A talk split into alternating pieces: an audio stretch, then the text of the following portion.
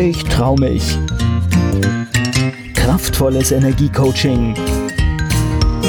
Der Podcast von und mit Manuela Klasen.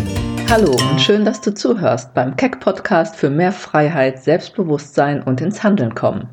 Heute möchte ich dir eine kleine Geschichte aus dem Zen-Buddhismus erzählen. Zen ist eine japanische Richtung des Buddhismus, die durch Meditation und die Erfahrung der Einheit allen Seins und daraus resultierende Lebenskraft und größte Selbstbeherrschung zu erreichen sucht. Der Titel der Geschichte lautet Wie viel wiegt das Leben? Ein Schüler kam zu einem weisen alten Mann. Herr, sprach er mit schleppender Stimme, das Leben liegt wie eine Last auf meinen Schultern. Es drückt mich zu Boden, und ich habe das Gefühl, unter dem Gewicht zusammenzubrechen. Mein Sohn, sagte der Alte mit einem liebevollen Lächeln, das Leben ist leicht wie eine Feder.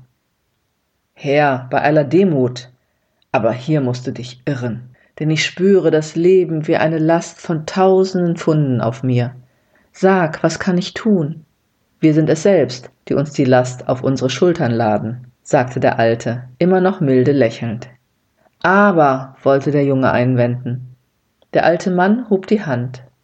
Dieses Aber, mein Sohn, wiegt allein schon tausend Pfund. Eine schöne kleine Geschichte, finde ich. Und sie beschreibt einfach eine schlichte Wahrheit. Nämlich, dass es unsere Bewertungen sind, die unser Leben zum Himmel oder zur Hölle machen, schwer oder leicht. Natürlich gibt es immer Ereignisse, die einem das Leben mal schwer machen können, die einen belasten. Ja, das gehört zum Leben sozusagen dazu und auch zu unseren Empfindungen, die wir ganz natürlicherweise haben. Aber letztendlich gilt es dann immer wieder nach Lösungen zu suchen oder sie zu finden oder mit einer Situation umgehen zu lernen.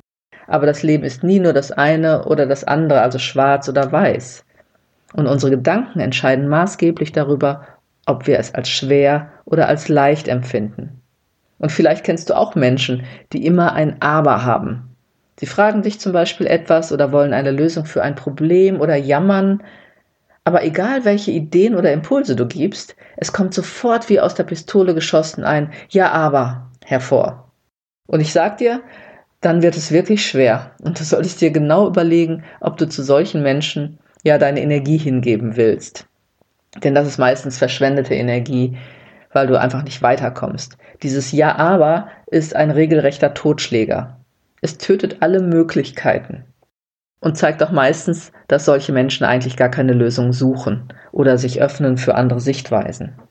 Manchmal steckt aber auch da ein unbewusstes Programm dahinter, wo Menschen sich sozusagen selbst sabotieren mit ihrem Ja-Aber. Das schaue ich mir dann gern mal mit Ihnen in der Tiefe an. So hatte ich einmal eine Klientin, die war ständig mit Ängsten in der Familie konfrontiert worden. Und alles, was sie gern tun wollte, war negiert worden. Oder eben mit einem Ja-Aber belegt worden sodass immer mehr die Freude und Leichtigkeit in ihrem Leben verloren ging. Schließlich wurde sie selber so ängstlich und entwickelte unheimlich viele negative Gedanken, so wie sie es halt ständig gehört hatte. Und irgendwann wurde anhand meiner Fragen und Tests im Coaching klar, dass sie aufgrund dieser Erfahrungen ja ihre ganze Lebensfreude, ihre Träume und Wünsche ganz unbewusst selbst boykottierte.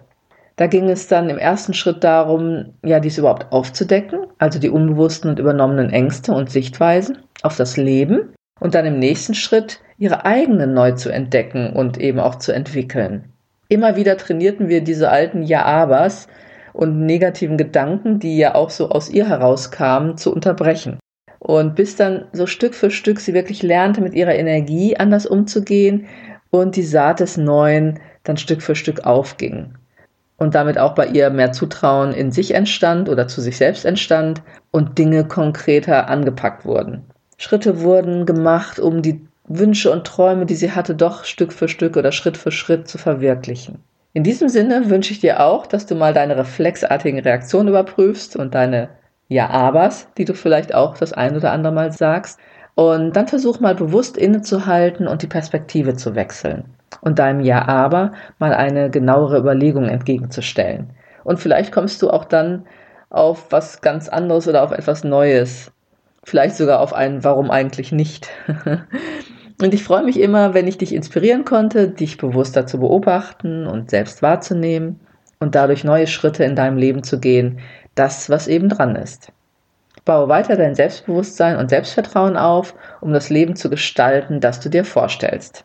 Dazu soll auch dieser Podcast beitragen. Schau dich auch gerne auf meiner Webseite um unter www.manuelaklasen.de und lade dir mein Gratisgeschenk herunter oder gehe mit mir in Kontakt, wenn du Unterstützung brauchst. Ich wünsche dir eine gute Zeit. Bis zum nächsten Keck Podcast. Keck, ich trau mich. Kraftvolles Energiecoaching. Der Podcast von und mit Manuela Klasen.